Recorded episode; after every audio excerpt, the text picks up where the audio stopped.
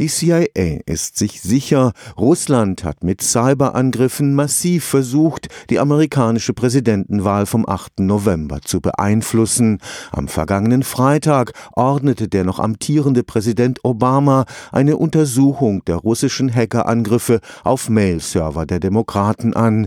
Die Angreifer hatten im Sommer tausende E-Mails aus dem Umfeld der demokratischen Kandidatin Hillary Clinton gestohlen und im Internet veröffentlicht. Inzwischen besteht für den US-Geheimdienst kein Zweifel mehr, Russland wollte dem republikanischen Kandidaten Donald Trump durch die gehackten E-Mails zum Wahlsieg verhelfen. Man kann hier ein Wettrüsten beobachten. Es gibt die Möglichkeit, Server zu hacken, um an brisante Informationen ranzukommen, diese zu veröffentlichen oder aber das Internet zu nutzen, um falsche Nachrichten zu verbreiten. All das sind Angriffe auf unsere Demokratie und wir müssen uns überlegen, wie wir denen begegnen und IT-Sicherheit, technische Lösungen sind da nur ein Teil der Lösung, denn beispielsweise falsche Nachrichten werden sie technisch so nicht verhindern. Professor Jörg Müller-Quade ist überzeugt, dass das Internet auch immer mehr als eine Art Gerüchteküche missbraucht wird. Müller-Quade leitet das Karlsruher Kompetenzzentrum zur Cybersicherheit.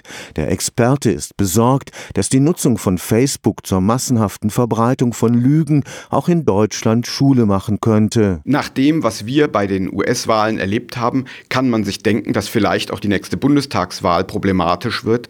Aber ich hoffe, wir sind gut vorbereitet und ich hoffe, dass die guten Medien tatsächlich sehr viel dagegen tun werden, falsche Nachrichten möglichst schnell zu widerlegen. Die in den USA eingesetzten Wahlmaschinen hängen nicht am Internet, dennoch können auch sie gehackt werden. Tatsächlich braucht man zum Hacken einer Wahlmaschine physischen Zugriff auf diese Wahlmaschine, aber leider, wenn wirklich viel auf dem Spiel steht, ist das auch nicht undenkbar. Insofern ist es eigentlich unverantwortlich, Wahlmaschinen einzusetzen, die offensichtliche Schwachstellen haben. Hier ist das gute alte Papierwahlverfahren den im Moment eingesetzten Wahlmaschinen noch weit überlegen. Stefan Fuchs, Karlsruher Institut für Technologie